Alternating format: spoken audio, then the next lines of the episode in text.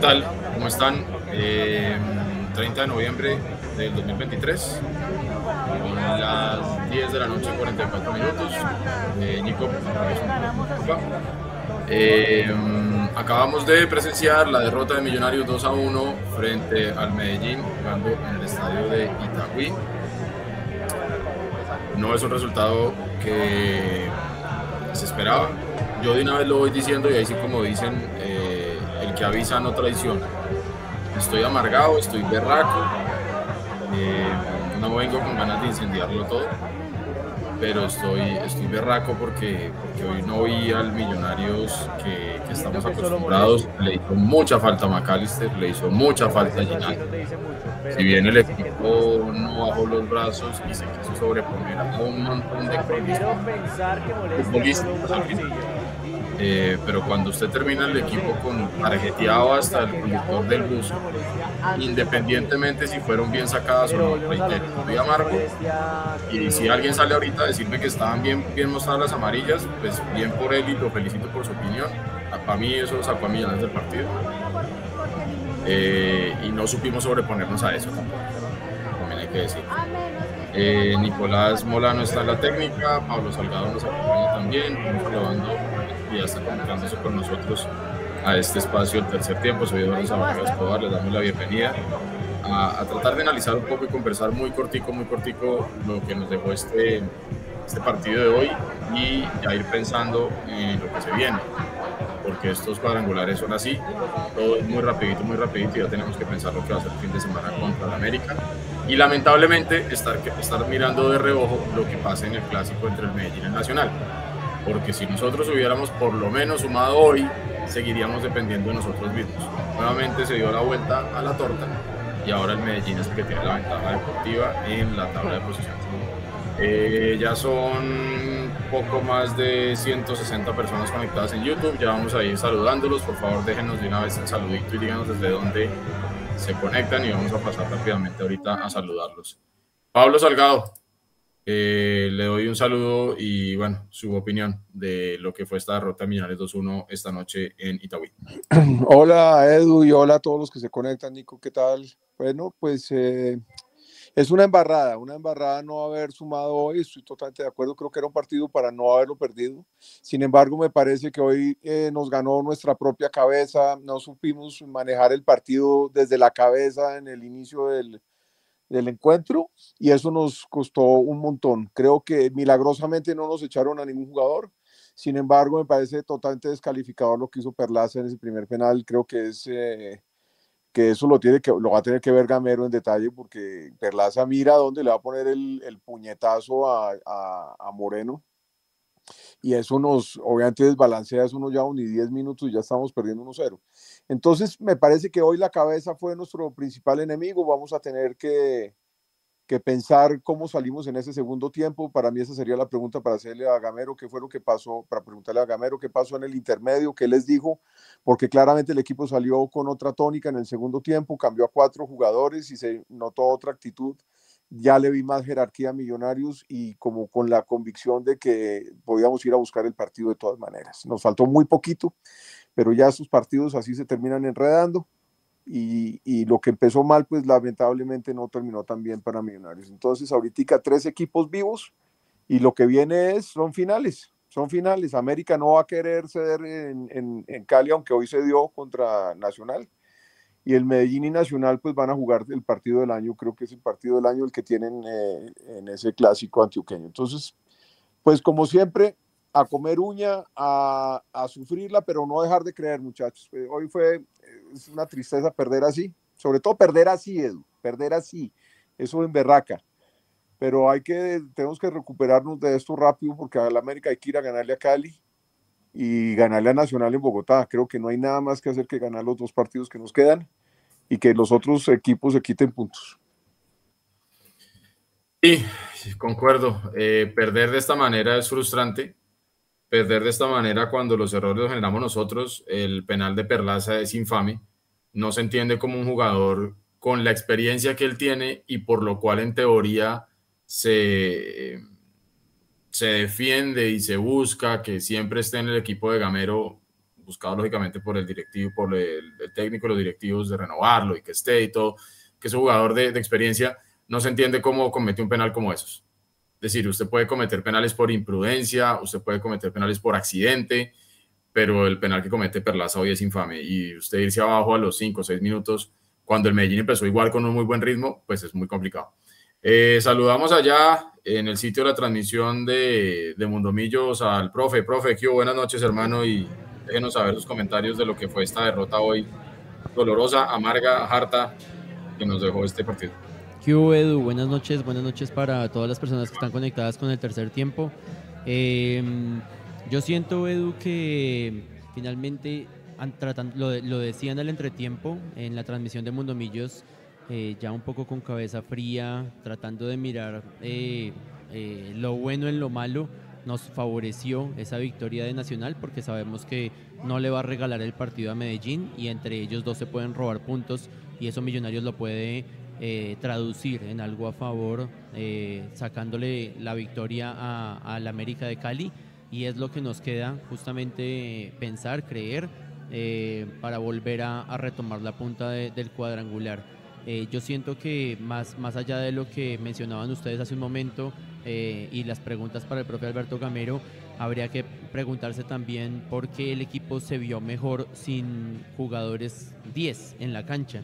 Porque recordemos que para la segunda etapa sale Daniel Ruiz, sale Daniel Cataño y el equipo muestra un fútbol más ofensivo, un fútbol más punzante por las bandas con eh, Juan Carlos Pereira a la cabeza, adueñándose tal vez del medio campo defensivo cuando Millonarios no tenía la pelota y ofensivo cuando Millonarios quería salir a buscarlo, no solamente por ser el autor del gol, sino también por justamente darle otro dinamismo eh, al equipo al que tal vez el Medellín no estaba preparado. Obviamente, como usted lo dice, Edu, es muy difícil remar contra la corriente cuando al minuto 5 ya vamos perdiendo con una, con una falta irresponsable del Elvis Perlaza pero también recordemos pues que no está Andrés Ginás, no está David Macalister Silva y con los titulares puede ser también a otro precio eh, y hay que reconocerle a Millonarios en medio de la derrota y sé que es difícil buscar puntos positivos desde, eh, desde una, eh, una derrota que, que, se pinta injusta por todo lo que vimos con, con el arbitraje y con las 10 amarillas. hay que ver justamente la actitud con la que el equipo jugó eh, el profe Gamero eh, se atreve también con los cuatro cambios a, plantear una línea de tres que controló por completo al Deportivo Independiente Medellín en la segunda mitad y, arriesgarse porque no le quedaba además y tenía que buscar el empate. Eh, es cierto, nos faltaron minutos, también nos faltó precisión.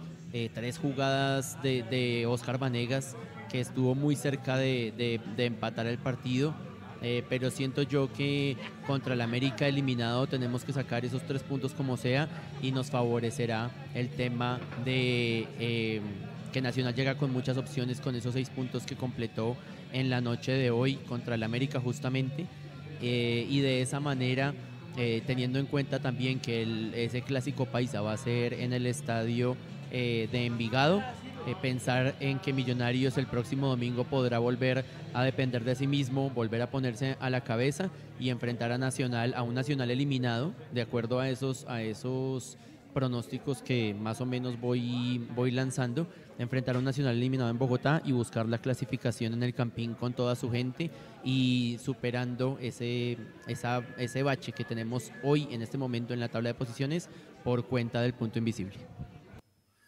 Así es, hermano, así es. Mira, aquí estoy ya empezando a ver yo el resumen del partido y cuando uno ve eh, la primera llegada del Medellín antes del primer minuto, después el penal que comete Perlaza y luego, no sé si ustedes recuerdan, muchachos y audiencia, cuando concreta el gol C3 del primer penal, saca Millonarios e inmediatamente le recupera la pelota al Medellín y mete el segundo. Lo que pasa es que estaba en fuera de lugar. Correcto. Supremamente desconcentrado supremamente desconcentrado. El Medellín salió a hacer lo que yo como hincha esperaba y asumo que Gamero y los jugadores también lo, lo, debían estar esperando, y era un Medellín que salía con la obligación y con la necesidad y por ende iba a salir a arrasar. Hoy vimos el Medellín que estábamos acostumbrados a ver, no el Medellín desdibujado que vimos en Bogotá porque Millonarios lo supo anular, pero hoy fue todo lo contrario. Eh, el Medellín supo al final sufrirlo, porque es cierto que Millonarios se le fue arriba y yo lo hablaba con mi hermana y decía, perder 2-1 o perder 3-1 con el Medellín a estas alturas del partido da lo mismo. Hay que salir a buscar el empate. Y Millonarios se va arriba y llegamos, hay momentos en los que Millonarios tiene 6, 7, 8 jugadores en el área del Medellín y casi 10 jugadores del Medellín defendiendo su área. ¿sí? Eh, entonces, en ese bosque de piernas, con el bus montado del Medellín, muy complicado para Millonarios. Tuvimos las tres opciones de, de, de, Vanegas, es que además yo digo, pucha, que le queden a, a Leo, que le queden al mismo Fernando Uribe, que le queden de pronto en su momento a Daniel Ruiz o que le queden a Bertel. Eh, pucha, pues le quedan a, a, Vanegas y las tres se fueron por encima. Eh, no deja de ser, digamos que, eh, para mencionar, el Medellín ahí están dando una estadística de no sé cuántos penales le han pitado. Yo no voy a decir si eso es bueno o es malo, simplemente es una curiosidad del fútbol y ya está. Pero si eran y se los pitaron, está bien. Y si los han concretado, pues ahí eso, eso digamos que es un, un, tema que tiene a favor el Medellín. A usted le pueden pitar 15 penales, pues si se come 14, pero el Medellín los ha sabido meter. Y hoy Cetré, en las dos oportunidades, cambió la forma de cobrar. Cetré usualmente cobra cruzado, duro y arriba. El primero se lo, se lo pateó al otro palo, a, a Montero y suavecito. Y el segundo, que fue el que más piedra me dio en lo personal, se la pica y no hay nada que hacer. Ahí se veía la confianza que tenía el Medellín y Millonarios completamente perdido. Millonarios mentalmente completamente perdido. El Medellín arrasó a Millonarios en la primera parte, no solamente en la parte futbolística, mental, sino en la parte mental también. Y terminamos el primer tiempo con siete amarillas. Reitero, si fueron o no fueron, hermano, yo no voy a discutir ese tema. Me, no me deja tranquilo que a mi equipo en el primer tiempo le claven siete amarillos, amarillas, ya sea porque el juez lo hizo bien o lo hizo mal, ya sea porque los jugadores nuestros lo hicieron bien o lo hicieron mal, merecidas o no merecidas, yo no sé, pero no me deja tranquilo que al equipo le metan siete amarillas y que luego, cuando Gamero hace los cambios en el segundo tiempo, que saca cuatro jugadores de los que tenían amarilla, ¿sí? Y entra, uno de los que entra es Giraldo, y en la primera jugada del segundo tiempo le clavan su amarilla también a Giraldo. Sí, pero fue un patadón tremendo. O sea, ah, le voy a decir una vaina, Edu. Todos estaban calientes y el árbitro también, yo creo que no supo medir con el mismo rasero, Pablo. Eso, eso es lo que iba a decir. O sea, las de Millonarios fueron, fueron merecidas y me parece que, por ejemplo, a Larry le perdonó una clarísima, porque se nota que trató de compensar, pero nunca compensó, nunca, nunca fue justo, la, la, la vara nunca fue justa. Eh, Medellín empezó pegando codazos y, y, y, la vaina quedó impune. Y eso sacó del partido a Cataño, a Ruiz, a, a, todos, al mismo Larry. Leo Castro, que es el más bonito de todos, también estaba fuera de los chiros. Claro, y, y, le voy a decir una cosa, Edu. Perlaza, donde hubieran investigado mejor esa jugada, Perlaza era para haberlo echado.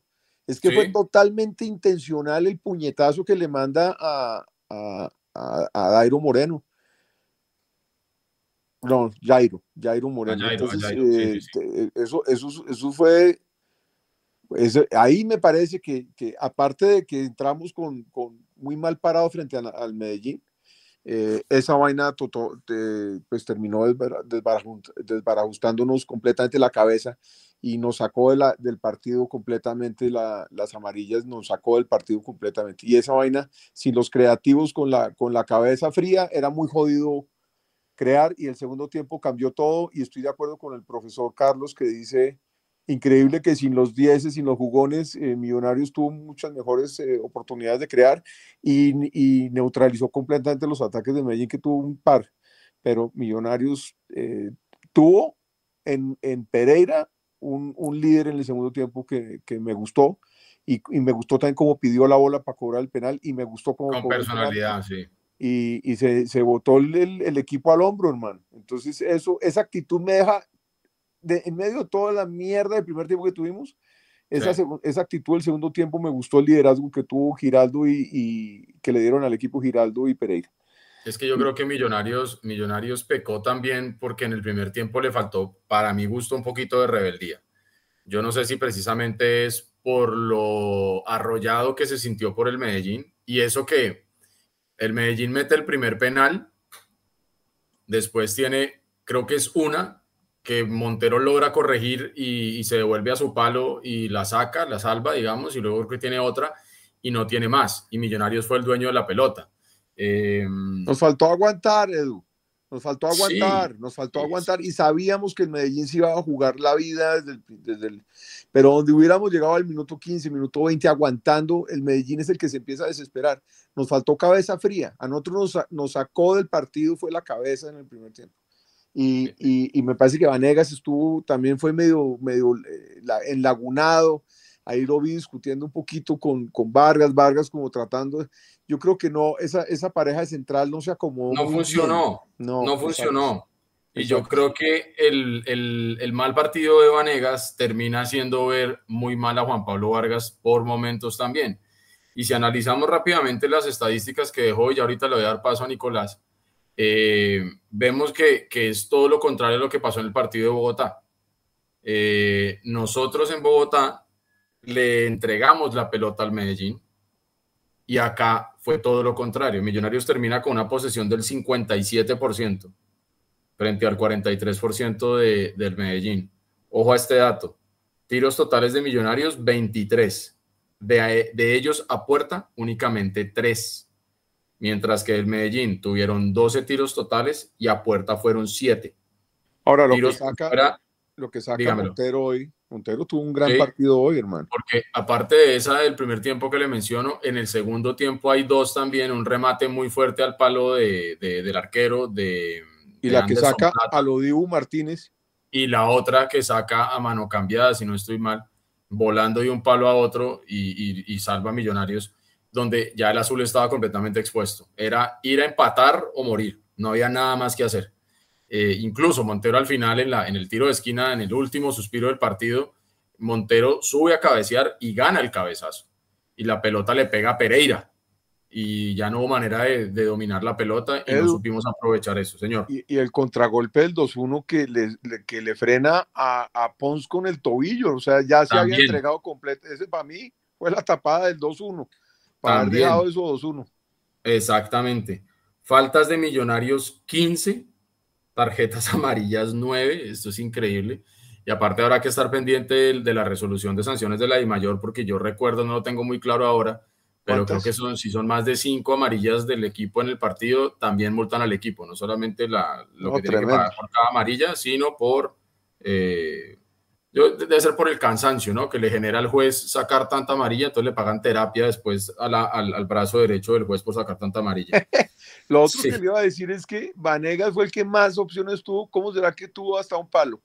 por eso. más opciones de goles tuvo Vanegas? Por eso, hermano, si Millonarios tenía eh, en Vanegas el jugador, entre comillas, más importante en el ataque, grave. Fernando Uribe tuvo una después de un remate muy fuerte que suelta el arquero del Medellín y le queda ahí a, Fernando Uribe, tiene que hacer una pirueta para tratar de, rematar y se le va por encima. Eh, yo también lo decía con mi hermana, pucha, en otra época esa a Fernando Uribe le entraba. Eh, y alguien por acá escribía en el chat y ya vamos a ir a saludarlos. Un saludo grande a Sebas Torres que nos saluda por acá. Eh, yo le decía a mi hermana, bueno, eso, que en, otro momento esa le entraba a Fernando Uribe y alguien acá en el chat estaba diciendo, pucha, que, que para cuándo el gol decisivo de Uribe. Yo vengo diciéndolo aquí hace rato, que yo tengo fe, que yo confío en que Fernando Uribe nos va a dar el gol decisivo, no sé qué, pero pucha, hermano, eh, pareciera que, que, estamos lejos de eso. Yo hasta el último día, hasta el último segundo que juegue Fernando Uribe con la camiseta de Millonario, yo le voy a tener fe, como le tengo a todos los jugadores del equipo azul, pero, pero es complicado. Se le valora a Gamero, tal vez en medio de, lo que se puede llamar bueno, si es que se puede rescatar algo de este Millonarios de hoy, es que eh, al final no termina siendo el cambio de siempre que sacando a Leo Castro y metiendo a, Fernando Uribe, sino dejándolos a los dos. Tenía clarísimo que tenía sí o sí que buscar el, partido. Y sacó a Guerra que no hizo un mal partido. Sacó a Guerra. Guerra corrió bastante hoy. Si quiere, Nicolás, buenas noches, hermano, los saludo, su concepto y mientras tanto, si puede ir poniendo ahí en la pantalla las, el uno a uno para que lo miremos rápidamente. Claro, claro que sí, Edu. Buenas noches para todos. Gracias por estar acá en el tercer tiempo. Eh, ya vamos con el uno a uno en pantalla. Y mi opinión, bueno, eh, fuerte lo que sucede en el primer tiempo. Creo que es una situación demasiado adversa, demasiado externa al juego de Millonarios que sin duda termina afectando en el marcador. pese a que los penales están bien cobrados, los penales también cobrados, eh, tanto por el, ejecutor como por el árbitro. El Millonarios es muy difícil que se haya podido reponer de esos dos goles. Ahí está el 1 a 1 en pantalla. Eh, mientras, se quedó el del gol, perdón. Mientras que en el segundo tiempo vimos otra cara de Millonarios, pese a, que fue arriesgada el planteamiento de Gamero, eh, que no se veía hace, hace tanto, tanto tiempo, una línea de 5, una línea de 3, como quieran llamarla soltó a los laterales, el Medellín se replegó y Millonarios llegó con mucha más claridad, con una posición mucho mayor. Mira, aquí yo tengo el dato de cuánto fue la posición apenas en el segundo tiempo. Solo el segundo tiempo fue 64% para Millonarios contra el 36% del Medellín. Eso quiere decir que Millonarios en el segundo tiempo fue una tromba. Eh, liderado por Juan Carlos Pereira, que llegó a tomar los hilos, que fue el 10 de Millonarios, que marca el gol de penal que, por la misma vía que se nos estaba yendo el partido, parecía que iba a volver, no fue suficiente. Lo bueno es que Millonarios muestra, sigue mostrando la gran actitud con la que juegan los partidos. Lo malo el resultado y lo feo el, arbitraje el día de hoy en Antioquia. Sí, hermano, yo creo que hoy, hoy Millonarios eh, trató, con las herramientas que tenía, con la cabeza que tenía, con las piernas que tenía, eh, con la intención que, que, mostró. Trató en el segundo tiempo de, de, al menos empatarlo, porque se sabía ya que si usted no lo podía ganar, el empate en medio de los resultados era positivo, por más que Gamero durante la semana dijo que, que lo que iba a buscar era, era ganar los tres puntos hoy, que tenía que ganar hoy. Y yo creo que eh, también se da pues ese resultado en Cali, donde el América, qué murga tan tremenda la que es ese equipo. Eh, Malísimo, Edu. Hermano. tan malo. Hermano, de no creer eh, y, y, como, cualquier cosa puede pasar, el América se va a jugar el partido de la vida contra Millonarios. Acordarán de mi hermano. está escrito en la Biblia. está escrito en la Biblia. Pero ese América de Cali, hermano, ¿cómo, cómo puede ir perdiendo? Eh, con un equipo que se queda con 10. Desde en el, minuto, 16, minuto 16 del primer tiempo. Entonces, esa cosa deja con vida Nacional. Eh, entonces, Nacional se va a ir a jugar realmente un clásico de muchísima importancia para ellos. Que reitero, lamentablemente nos va a tocar estar mirando así con el rabito del ojo lo que pase en, en Envigado, mientras nosotros en Cali deberíamos hacer eh, lo que debemos hacer y es pasarle por encima a esa murga del América de Cali porque no hay nada más que hacer. Es una murga tremenda y no hay nada más que hacer.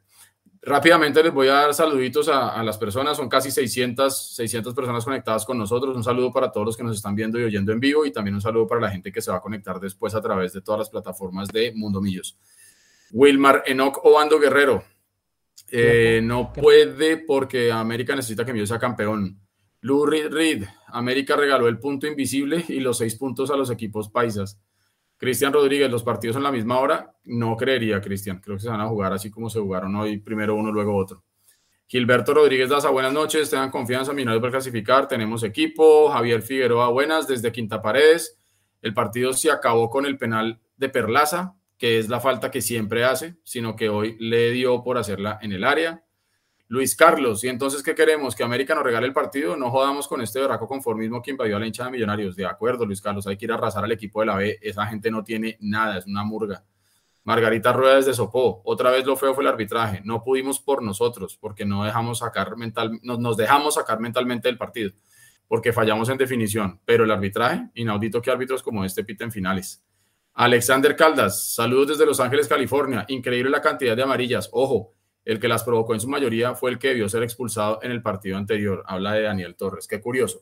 Fe intacta, vamos millos. Eh, Germán Bermúdez, un binario muy ingenuo, regalamos dos goles, saludos desde Neiva. En Cali, Cardona fue un verde más, dice Wilson Rangel. Mitad del equipo del América son hinchas de Nacional, dice Daniel Ochoa. Humberto Vizcardi, uy, se me fue el saludito de Humberto Vizcardi. Al América le conviene que Millos gane para ir a Libertadores, eso escuché, si será verdad hay que hacer las cuentas, pero, pero estaban diciendo que incluso con el punto que había sacado eh, Águilas, ya la América con el resultado se ha quedado fuera de eso, pero yo no soy experto en eso, habría que revisar. Sebastián Torres, actualizando mi suscripción. Gracias, hermanos, sí lo vimos, sí lo vimos, así que gracias por estar siempre ahí. José Cárdenas, buenas noches, escuchándolos desde Londres. Debemos jugar con tranquilidad y presionando al América y a Nacional con bloque alto. Y finalmente, por aquí saludamos también a Gonzalo Espitia, que nos dice lesiones inoportunas en finales. Maca, Ginás, no hay suerte. Lo de Maca se sabía, pero lo de Ginás, hermano, sobre la hora fue bien, bien complicado, realmente bien complicado. Lastimosamente, esperemos que no sea de gravedad y bueno, y la otra noticia es que Chunga queda por fuera la convocatoria del Medellín y el arquero que tapó hoy en el, en el poderoso de la montaña, las veces que tuvo que actuar, lo hizo, lo hizo bien. Rápidamente, repasemos el 1 a 1, viejo Pablo, Nicolás y la gente. Álvaro Montero, 7.5 y tarjeta amarilla. Omar el mejor. Ah, sí. Perdón, sí, sí, sí, vamos así, el mejor de Millonarios, según la aplicación. Millonarios eh, eh, Montero y, Pereira y chao. El resto, muy regular. Sí. Omar Bertel. Montero en el segundo tiempo, absurdo. Sí. Omar Bertel 6.1, Juan Pablo Vargas 6.6 y tarjeta amarilla, Oscar Vanegas 6.5 y tarjeta amarilla, Elvis Perlaza 6.2 y vea qué raro, Perlaza se acuerdan ustedes que era el que siempre tenía tarjeta amarilla fija, fue de los pocos que salió invicto de tarjeta amarilla. Y se salvó de la roja, Steven Vega, 6.1 y tarjeta amarilla. Larry Vázquez, 6.3, tarjeta amarilla. Daniel Ruiz, 6.4, tarjeta amarilla. Esto es ridículo. Daniel Cataño, 6.3, tarjeta amarilla. Edgar Guerra, 6.9. Leo Castro, 6.5 y tarjeta amarilla. Para un promedio de calificaciones del 11 inicial de Millonarios de 6.62. Los cambios de Millonarios terminaron siendo Jorge Arias, por Daniel Cataño al inicio del segundo tiempo, 6.8.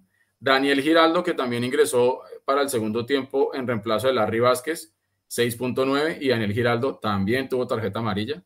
Beckham Castro también entró para el segundo tiempo en reemplazo de Daniel Ruiz. A Beckham le da una calificación de 7.1. Pereira, que como bien decía Pablo, se echó el equipo al hombro, 7.3, entró para el segundo tiempo por Steven Vega.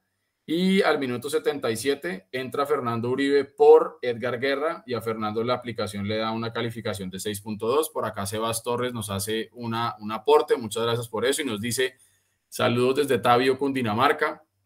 Hoy noche SAT. ¿Es verdad? Sí, hoy es una noche que yo creo que no, no, no estamos mentalmente preparados tal vez para que la noche fuera, fuera así. Yo creo, Pablo, que sabíamos que el partido no iba a ser fácil. Eh, pero yo honestamente no pensé que las cosas fueran a terminar así. Hay que ver qué explica Gamero en la rueda de prensa. Yo sí quisiera entender un poquito por qué de pronto los jugadores de Millonarios se dejaron sacar tan fácil y tan rápido de la, de la, de la parte mental, de la cabeza, Pablo. Claro. Porque si bien usted, usted enfrentó a un, a, un, a un Medellín que salió con todos los fierros, pero nosotros no fuimos capaces de mantener la calma. y además que esos son los partidos que a Millonarios le gusta jugar porque no tiene la presión, la presión la tenía toda Medellín era aguantar bien atrás, eh, pero tuvo que improvisar obviamente la defensa, ¿no? Porque tal vez lo de Maca ya se sabía, pero lo de Ginás a último momento yo creo que eso termina también cambiándole un poco el, asunto.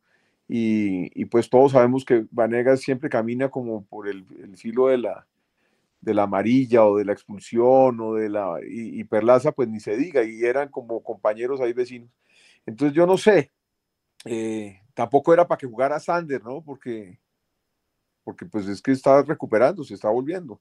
En todo caso, yo no sé, algo, algo tuvo que haber visto Gamero en, el, en el, primer tiempo que, que, yo creo que debió zarandear al equipo. Yo hoy vi muy molesto a Gamero, ¿sabe? Eh, eh, con la actitud de los jugadores, con la banca, eh, alegando, manoteando. Hoy no fue, no fue un partido mentalmente Todo el mundo estuvo fuera de la ropa, Yo difiero de que Gamero estuvo de mala actitud con los jugadores. Yo era con la situación del, yo percibía que era de la situación del partido, con el arbitraje, con las jugadas, pero con los jugadores lo pongo, lo pongo en, duda. Bueno, a mí me parece que Millonarios buscó las, o sea, fue, Millonarios hoy fue muy agresivo. Millonarios no juega agresivo casi nunca. Hoy jugaron muy agresivos todos. La falta de Perlaza es un puñetazo directo a la, a la, a la yugular, hermano. La, falta de Larry que no le ponen amarilla la primera falta, yo pensé que lo iban a echar. El, pisotón de Giraldo de amarilla fue pisotón bravísimo. Y, las, y, Montero típico que alega y así. Esa es otra. Entonces, o sea, hermano, ya con, ya con amarilla y se pone a ir allá a joder a uno del Medellín que se tiró ahí. Esa es la otra. Entonces, déjelo, déjelo, déjelo, déjelo, ya, hermano, déjelo. Pero además, Edu y Nico, si Gamero hizo cuatro cambios es porque vio una roja fija. Y seguramente zarandeó al equipo en la mitad del tiempo. Por eso yo quería saber, Gamero, qué hizo en el intermedio, qué les dijo a los jugadores, porque estoy seguro que les jaló las orejas. Es que entramos en una actitud mental muy equivocada. Hoy nos ganó la cabeza, nuestra propia cabeza. Nos dejamos sacar del partido. Y Daniel Torres fue uno de esos artífices. A mí, ¿sabe qué es lo que me molesta? Eh, y esto, digamos que es de pronto al margen del, del fútbol per se. Eh, yo, digamos que como, como yo tengo que ver los partidos por, por internet, yo no, no, no, logro, no puedo poner, digamos que la transmisión de Mondomillos. Entonces me toca aguantarme la, la, la, transmisión del canal que todos sabemos y los comentarios de los personajes que ponen ahí y las personas que a narrar. A, mí lo que me molesta es que eh, exalten las actitudes o las formas de jugar de un tipo como Daniel Torres el día de hoy. Eh, yo no voy a decir que si un jugador de mi equipo llega a jugar así, yo me pongo bravo si, si lo critican o no, pero, pero es que llega un punto donde, donde ya esas transmisiones, a mí, a mí me, yo terminé el partido caliente por todo lado. A mí, a mí esa me sacó la de madre piedra. los comentarios, hermano, Sheila García hoy. qué, creo yo cómo callar a Sheila García hoy. Me, no, y Ricardo, este, este, Ricardo Henao es insoportable. Ricardo Henao, yo hoy estuve tentado de poner el, el mute completamente del partido y creo que así deberíamos ver los partidos cuando nos toca verlos así. Sí, hay mucha gente que ya lo hace. Porque es detestable. Es detestable. Lucho el hermano de, de Mechu, creo que lo hacía así. Yo lo hacía, yo lo hacía hace muchísimos años y, recuerdo que mi viejo lo hacía. Él muchas veces, no, no, cuando era de la época de Win, sino le estoy hablando hace, no sé, 20 años. Eh, yo me acuerdo que él apagaba el, audio del, del, televisor y ponía siempre radio. Eh, y otra cosa es que el, el, el, técnico del Medellín también es más sobreactuado, hermano. Ese es otro que yo también, jugador de fútbol, si yo tengo un técnico rival que se la pasa leteando, brincando, jodiendo, me saca del partido. A mí que soy muy temperamental, ¿sí? Pero bueno, como dije yo antes del comentario, antes de que me van a funar acá, dije que eso eran comentarios completamente fuera del, fútbol, ¿ya? Millonarios hoy no se supo sobreponer y hay que ser también muy conscientes a que si usted quiere pelear el título y quiere pelear llegar a una final, usted tiene que saber sobreponerse a todo. A un rival que le juegue bien, o sea, un rival que juegue mejor que usted, a un rival que de pronto no juegue mejor que usted y lo enrede y le gane, tiene que ser capaz de reponerse ante un juez que saque 27 tarjetas amarillas, independientemente que sean todas bien sacadas o no. Se tiene que reponer a un entorno de una hinchada, se tiene que reponer de pronto ante su propia incapacidad, se tiene que reponer ante 50 mil cosas, ¿sí? Y hoy Millonarios no pudo. No pudo por más de que lo intentó, porque yo sí creo que a Millonarios hoy hay que tratar de sacarle eh, lo positivo, reitero, es que el equipo en el segundo tiempo dijo, pues hay que irnos de frente y ya da lo mismo perder 2-1 que 3-1 y vamos a buscarlo. Pero no alcanzó el tiempo, no alcanzó el fútbol y no estuvimos lo suficientemente eh, efectivos en la definición como para variar. Eh, y lo decíamos el partido pasado, que el partido pasado Pablo lo ganamos 1-0 y dijimos, va a llegar algún momento en el que el 1-0 no sea suficiente y donde nos cueste puntos el hecho de no meter las que tenemos. Y no lo hicimos hoy y eso creo que queda también para la reflexión.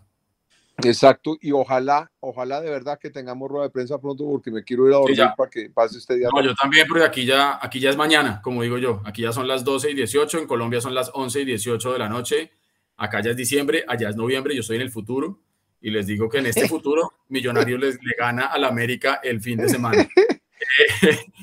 Mensajitos rápidos que vamos a leer por acá. Gracias a toda la gente que estuvo conectada ahí. Cristian Peña, Son Telbo, Freddy John, Mirta Navas, Andrés Naisaque Forero, Francisco Acero, Margarita Rueda, un beso muy, muy grande, te quiero mucho. Álvaro Adrián Nieto, Cristian Rojas, Armandini 65. Bueno, toda, toda la gente que estuvo conectada con nosotros y que nos van a oír y nos van a ver después. A los que están conectados desde todos los rincones del mundo millos, que sabemos que son un montón y que están siempre en todas partes. Gracias por acompañarnos y por estar siempre ahí. Aquí nos decía alguien al principio de la transmisión que McAllister viajará a Cali mañana. Recordemos efectivamente que el equipo sale directamente desde Medellín para Cali. No va a pasar por Bogotá. Pues pasará por Bogotá seguramente para hacer escala, pero no tendrá que quedarse en Bogotá. O no sé si tendrá un viaje directo de, de ahí a, Hay viajes directos Medellín, Cali. Bueno, hermano, entonces nada, ya vámonos con la rueda de prensa que Nicolás ya nos está diciendo que la tenemos ahí. Su mensaje de cierre, viejo Pablo, mandándole un abrazo grande y esperando que mañana amanezca el cielo azulito, azulito y lo, lo, mismo, Edu, y a todos los que hacemos el aguante y los que de todas maneras se conectan a pesar de la derrota y de la insatisfacción que nos deja jugar así, sobre todo cuando se nos sale de la cabeza el control. Pero, pero así es el fútbol también. Y estos son deportistas y tienen e, ese, ese, ese asunto. Menos mal no nos echaron a ninguno. Y, y menos mal Gamero Pero Cataño no juega. Ah. Eso, sí, Cataño no juega contra el América, eso es un dato no menor. Bueno, pero, pero quedémonos con ese segundo tiempo, ¿sabes? Ese segundo tiempo me parece que, que ese va a ser el equipo que muy posiblemente arranque en, en, Cali. Si, si no se logra recuperar eh, Ginás, seguramente va a, haber, va a ir Venegas. Y lo que no estoy seguro es si va a dejar a Perlaza o va a intentar con, con Sander porque Perlaza para mí es, es uno de los personajes que hoy la embarró horrible para que nos fuéramos abajo muy rápido en el marcador. Pero bueno, hay que pasar la página porque en el fútbol siempre hay revanchas, siempre tenemos esta posibilidad de, recuperarnos y creo que la oportunidad es el domingo. Hay que aprovechar ese América que de verdad que no tiene absolutamente nada eh, y, hay que ir a ganar a Cali. Y, hay que ir a ganar a Cali. Ojalá que Medellín y Nacional se quiten puntos, es decir, que empaten. Ojalá, ojalá. Y, que, y que y estoy casi seguro que vamos a terminar eh, un partido contra Nacional, eh, hijo de madre, muy bravo. O sea, a Cali hay que ir a ganar. Y si no, va a ser muy difícil de verdad lograr el objetivo de llegar a la final. Así es. Bueno, me despido con este mensaje que nos envía Oscar Roncancio. Le vamos a transmitir su pregunta a Leandro Melo y cuando tengamos la respuesta la diremos en el, próximo tercer tiempo, la pondremos en nuestras redes. Que también me hizo pensar, ¿por qué no fue amarilla la de Daniel Torres del penal? A Steven Vega le sacan tarjeta amarilla en el segundo penal que le pitan al Medellín y a Daniel Torres no le sacan amarilla en el penal. No sé, la verdad. Vamos a averiguar con la gente que sabe de arbitraje y por ahí tendremos una explicación eh, ojalá relevante o satisfactoria, porque de todas maneras con Matorel, pues cualquier cosa como, como tampoco, porque no fue amarilla la falta que le hicieron a Leo Castro, el codazo que le dan en la nuca, y por la misma falta le ponen amarilla a, Vargas, creo. A Vargas, exacto. así que bueno, pues nada, eh, les mandamos un abrazo grande para todos, descansen, eh, se viene un partido muy importante el fin de semana y reiteramos, hay que estar mirando de reojo lo que pase en el clásico de eh, Medellín Nacional, Nacional Medellín. Nosotros tendremos que hacer lo nuestro. Si Millonarios hace lo que tiene que hacer, estamos un poquito más cerquita. Si nos enredamos la vida con el América en Cali, ahí ya estaríamos hablando de otra cosa. Bueno, una pregunta, una pregunta antes de que ya nos vayamos, porque esto también me interesaría. Si gana Nacional y gana Millonarios, o, si gana Nacional y pierde Millonarios, Nacional nos empata en puntos, ¿cierto? Y básicamente estaríamos jugándonos la final contra Nacional. pues mire, la tabla de posiciones en este momento quedó con Medellín primero con nueve, segundo Mineros con nueve, tercero Nacional con seis, América último con cero. Si el Nacional le gana al Medellín, Nacional hace 9, quedaría con los mismos puntos del Medellín. Y si Millonarios pierde con América, dice usted. Sí. Entonces el América, bueno, hace 3, no importa, y quedaríamos los tres equipos con 9 para disputar todo en la última fecha. Teniendo en contra que Medellín tiene el punto invisible. Exactamente, entonces empezaríamos, digamos que el próximo, habrá que ver eh, si, por ejemplo, si Nacional le gana al Medellín, ¿por cuántos goles de diferencia le gana? En este momento Nacional tiene diferencia de cero, Millonarios tiene diferencia de más dos. Eh, y la diferencia de gol del Medellín no importa. Entonces, eh, habría que ver, porque precisamente llegaríamos a la última fecha de darse el resultado que usted, que usted menciona, que Millonarios pierda con el América y que Nacional le gane al Medellín, llegaríamos los tres equipos al final con nueve puntos y eh, si gana Medellín, por ejemplo, y si gana Millonarios, Medellín iría a la final. El que llegaría con las opciones al último partido sería el Medellín. Seguiría dependiendo el Medellín 100% del mismo. Entonces lo ideal es que Nacional gane y que, Millos gane. Ah, que, ellos, empaten, que ellos empaten o que incluso que Nacional gane, aunque no me gustaría mucho eso, porque Nacional llegaría a jugarse al, Campín con nueve. Pero reitero, lo que importa acá es que Millos le gane la América. Si sacamos un empate en Cali, creo que es poco, sabor a poco. Habría que ganarle al América en Cali, sobre todo porque es que, pucha, muchachos, el América ha perdido los cuatro partidos del cuadrangular. Pero Millonarios es tan inestable a veces que se enfrenta con el mejor de todos y lo golea. y, con el peor de todos y sufre. Sin sal. Así que pero, pero párele bolas que Nacional y Medellín es muy posible que queden empatados o que gane Nacional que está como en alza y ese, ese resultado nos llevaría a jugarnos una final contra Nacional, esperando que el, pues, obviamente es que el América, imagínense el América, el Medellín contra el Medellín, eh, yo no le veo. Por eso, por eso, no, por eso. Entonces necesitamos. el partido bisagra para mí yo será el de hoy. Pero bueno, quedan seis puntos todavía y... o sea que lo que nos conviene es que Nacional y Medellín empaten, ganarle al América y ganarle a Nacional y ahí sí ya quedaríamos. Aquí Hugo Molano me está diciendo, ojo, no importan los goles, solo define la posición el punto invisible. De acuerdo, si se empata con el Medellín, pero supongamos que en la primera y en la segunda posición no queda el Medellín, Medellín queda tercero, digamos. La posición entre el primero y el segundo sí la definiría la diferencia de goles. Claro. Por ejemplo, si el primero y el segundo es Nacional y el tercero es el Medellín, el punto del visible para el Medellín ya no, ya no importa. Los que definen la posición entre los equipos que no tuvieron esa ventaja deportiva sí son, sí es la diferencia de gol. Claro. Sí es la diferencia de gol. Eso está claro. Entonces, bueno, nada, el, termino mi, mi mensaje de cierre diciéndoles que Millonarios ya nos ha acostumbrado a levantarse de momentos complejos este no es un momento complejo de Millonarios. Estamos vivos en el cuadrangular todavía. Momento complejo el de la B, que no tienen ni un solo punto y quedaron eliminados desde la fecha pasada. Millonarios está más vivo que nunca en el cuadrangular. Lo de hoy deja un sabor de boca amarguísimo. Yo quedo muy amargado, me voy a acostar a dormir berraco, pero yo sé que ya mañana, eh, digamos que ya a uno se le olvida todo y la ilusión se renueva eh, mágicamente para que el partido del fin de semana sea lo que tenga que ser para Millonarios, tres puntos al bolsillo y que Medellín pase lo que tenga que pasar y llegamos a definir el cuadrangular en nuestra casa frente a Nacional, que así sea y ojalá. Un abrazo grandísimo para toda la gente que se conectó. Recuerden estar pendiente de todo el material post partido que generamos en todo el ecosistema de información de Mundo Millos, la cápsula, las fotos, las crónicas, absolutamente todo. Lo encuentran en Mundomillos y en mundomillos.com y en todas las redes y las plataformas que existen. Ahí está Mundomillos siempre, porque estamos en todas partes, no solamente en los estadios, sino también en el ciberespacio. No hay nada más lindo que ser hincha de millonarios. Este fue el tercer tiempo de Mundomillos. Gracias por estar ahí. Vamos con la rueda de prensa. Descansen. Eh, ¿Cómo analiza usted esos dos tiempos de su equipo? Fue, fueron dos equipos ¿Cómo tomó usted determinación para la segunda parte y para recomponer, bajar un poco las revoluciones? Se vieron muchas cosas que de pronto eh, no se le ve muy seguido a Millonarios en este primer tiempo. ¿Qué, pudo pasar? Elvis, ¿usted cómo está? ¿Cómo, cómo va con, con, este Millonarios? ¿Cómo vivió usted el partido por la banda derecha donde este Medellín tuvo trabajo y, lo exigió? Muchas gracias.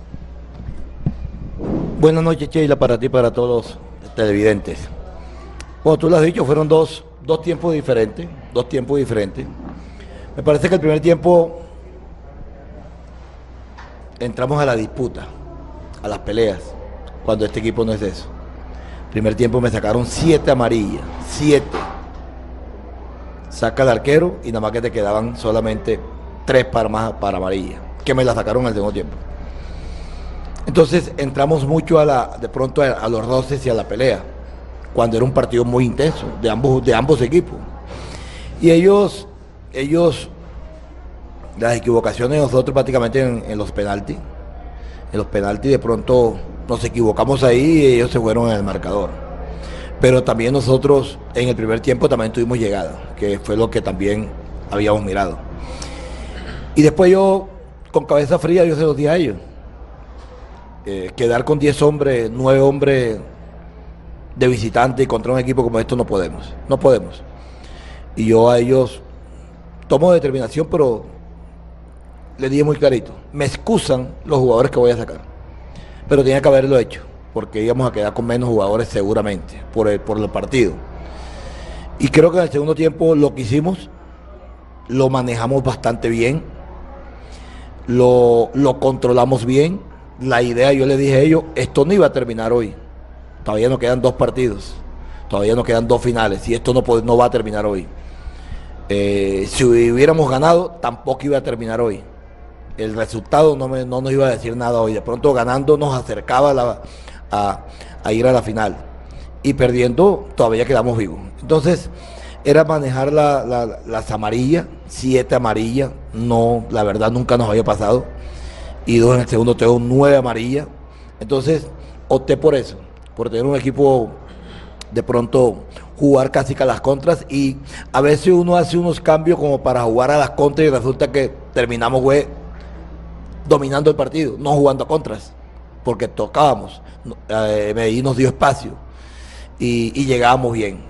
Yo creo que si bien es cierto Medellín fue un justo ganador en el primer tiempo, me parece que nosotros también merecíamos por lo menos el empate en el segundo tiempo por lo que hicimos. Pero repito, todavía esto, esta llave queda abierta. Buenas noches, Sheila, un saludo para ti. Respecto a tu pregunta, bueno, la verdad que, fue un partido intenso. Por ahí de pronto la euforia de la gente eh, se hacía sentir de que de pronto nos tenían dominado. Pero yo pienso que más que todo fue esa jugada puntual de los penal que, que le dio como ese impulso a ellos.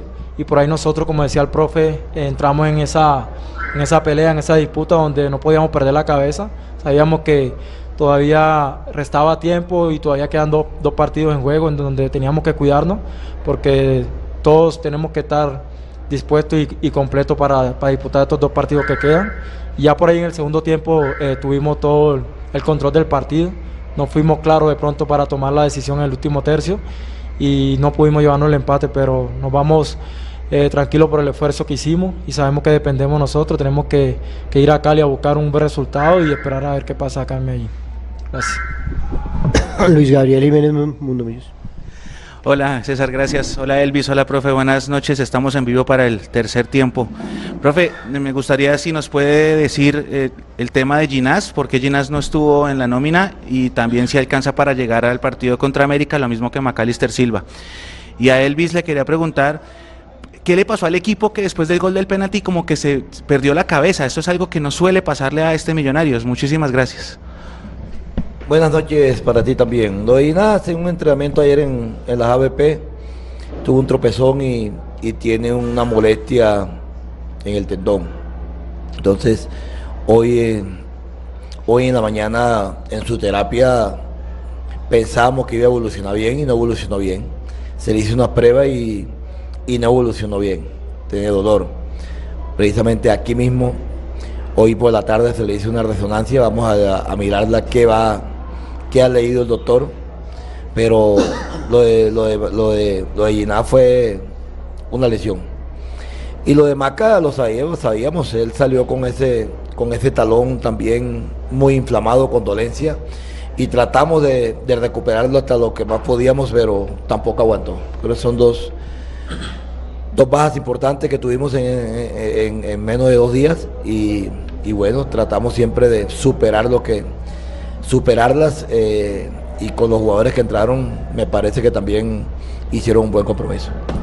Buenas noches, un saludo para ti. Eh, bueno, la verdad que eh, cometimos ese error. nosotros lo hablamos en el entretiempo, que no podíamos entrar en ese juego de, pelear, de, ir a reclamarle todo al profe. Sabíamos que, que, bueno, ellos eran locales y que, digamos, la euforia de la gente les iba a favorecer, pero nosotros teníamos que tener la calma, yo incluso en el primer tiempo les decía que tranquilo, que tranquilo, que no, no entráramos en ese juego porque no es lo de nosotros. Tenemos que dedicarnos más a hacer nuestro juego, pero bueno, cometimos ese error, pero ya en el segundo tiempo pudimos recomponer y, el equipo se vio mejor. Gracias. Saludo cordial, Elkin voz del equipo de Rafa Gol. Técnico, en su historial como entrenador, pues es la primera vez que yo observo que iniciando un segundo tiempo usted hace cuatro cambios. No sé si me equivocaré o no. Eh, precisamente por qué, qué tanto tuvo que ver hacer tantos cambios, porque es que cuatro cambios es el 35-38% de un equipo. ¿Será que se equivocó en la nómina inicial? ¿Será que la parte atlética usted dijo no, el equipo está desgastado por tanta situación? En el segundo tiempo voy a hacer un recambio. Quiero preguntarle sobre ese tema.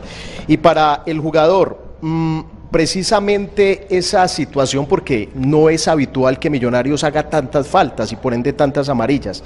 ¿Por qué considera que hubo tanta falta? Desespero al verse muy temprano ir perdiendo 2-0, porque habitualmente Millonarios ha sido un equipo que hasta somete a los rivales, inclusive en condición de visitante, pero hoy el primer tiempo fue totalmente diferente. Sobre esos temas, gracias. Buenas noches, Elkin, para ti. Cosa puntual, Elkin eh, los cambios fueron el 35%, ¿no? Las amarillas eran el 80%.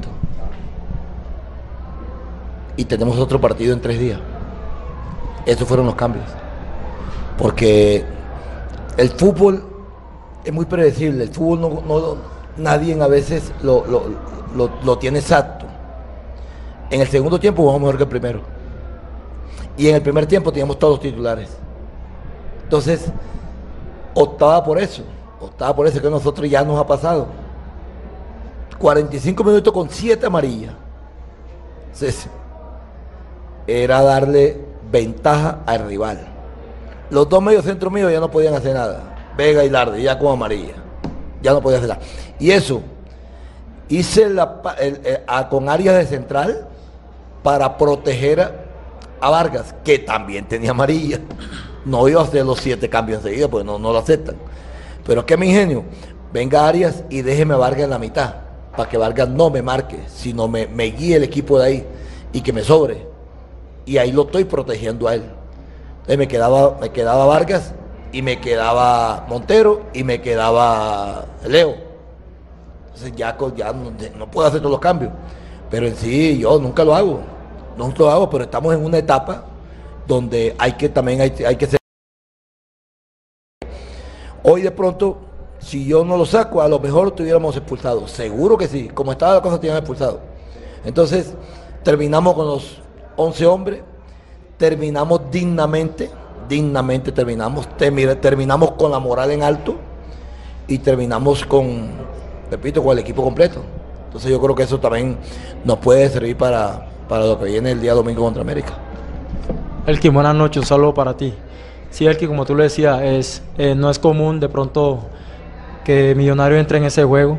Por ahí nos dejamos llevar por, por la euforia de la gente, por ahí con todo el respeto que de pronto merece Daniel. Muchas veces eh, hacía gestos donde, donde el juez creía que le habían pegado muy fuerte y sacaba a María. Como otra María fueron por reclamo. Entonces entramos en ese juego de, querer pelearle al árbitro toda la jugada y, por ahí cometimos ese error. Entonces es corregir eso, respetar las decisiones del profe y, hacer nuestro juego, que es lo que nos caracteriza.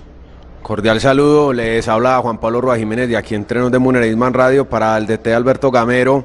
Eh, quiero que analice cómo, cómo analiza hoy la, definición de Millonarios. Uno ver que Millonarios genera, pero, pero Leonardo Castro no concreta. También por ahí tuvo una Oscar Vanegas, la de Fernando Uribe. ¿Cómo analiza esas jugadas? Y para Elvis Perlaza sobre los, los duelos del día de hoy. ¿Cómo, cómo analiza Brian León los momentos que vio también con Jairo? Gracias. Buenas noches, Juan Pablo. Bueno, este es un ese es un tema que nosotros en el día a día lo queremos mejorar. Es la parte de definición. Pues nosotros creamos, nosotros llegamos. Eso sí lo tengo claro. Nosotros llegamos de visitante de local, nosotros llegamos. Y la definición nos ha costado, nos ha costado. Entonces yo creo que ese es un punto que siempre yo, yo les hablo a ellos. Esto es parte mental, toma de decisiones. Hemos trabajado eso con, con yo no digo con psicólogos, con, personas que ayudan al jugador o al ser humano para en ese aspecto. Y nosotros eso lo estamos trabajando. Probablemente que, que, nos queda uno esa, ese sinsabor de pronto de crear opciones, de llegar y no poder anotar.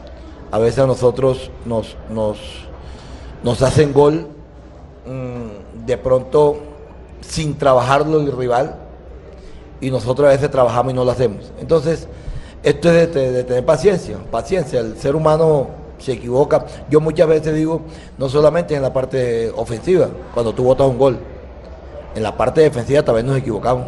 En la parte ofensiva tú votas un gol y te equivocas. Entonces son las dos equivocaciones. Hoy nos equivocamos en los dos penaltis. Y, y también nos equivocamos en prácticamente en el segundo tiempo que podíamos haber empatado el partido.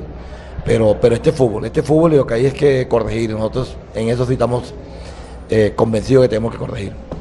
Juanpa, un saludo para ti. Bueno, Juanpa, la verdad que hoy fue un partido duro donde teníamos eh, un juego de banda fuerte, pero si tú te das cuenta, el partido se descifra en esa jugada de, los penales. Ningún momento sufrimos así como, como digamos que perdimos muchos duelos. Yo pienso que en los dos penales cometimos errores que, que les dio, digamos, esa tranquilidad a ellos. Pero el grupo pudo sobreponerse en el segundo tiempo y nos vimos mucho mejor. Y ya ahora ya toca pasar la página y pensar en América. Profe, buenas noches. Elvis, buenas noches. Dylan Orjuela de Controversia Sports. Profe, eh, usted mismo lo decía, eh, planteó un segundo tiempo para las transiciones y tuvo que tener la pelota. ¿Cómo se siente más cómodo Millonarios? Este Millonario se ha caracterizado tal vez porque su fase ofensiva sea rápida, directa, pero cuando tiene la pelota eh, tal vez también se ve mejor. ¿Y cómo afrontar lo que viene? ¿Cómo piensa usted eh, que puede afrontar el, el equipo, el partido, tanto visitando al América como recibiendo a Atlético Nacional? Muchas gracias. Buenas noches, Dylan, para ti también.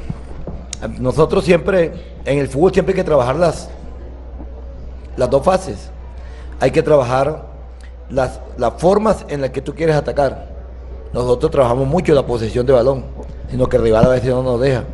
Pero también trabajamos las transiciones cuando el rival nos ataca, porque eso es el fútbol. Si estamos defendiendo, vamos a tener espacio para transiciones. Y si estamos atacando, pues no vamos a tener espacio que tenemos que elaborar. Entonces nosotros, la verdad, por momento las dos las hacemos. Nos falta mucho eh, en, la, en, la, en la elaboración de pronto que no culminamos lo que la pregunta pasada, que no, no terminamos a veces cuando estamos elaborando, no terminamos la jugada en gol. Y por eso pasan las jugadas esas. Pero nosotros siempre intentamos eso, tener las dos, esas dos variantes, transiciones y, y, elaboración. Y cuando el rival nos muestra algo, esa nosotros es la que, la que hacemos. Muchas gracias.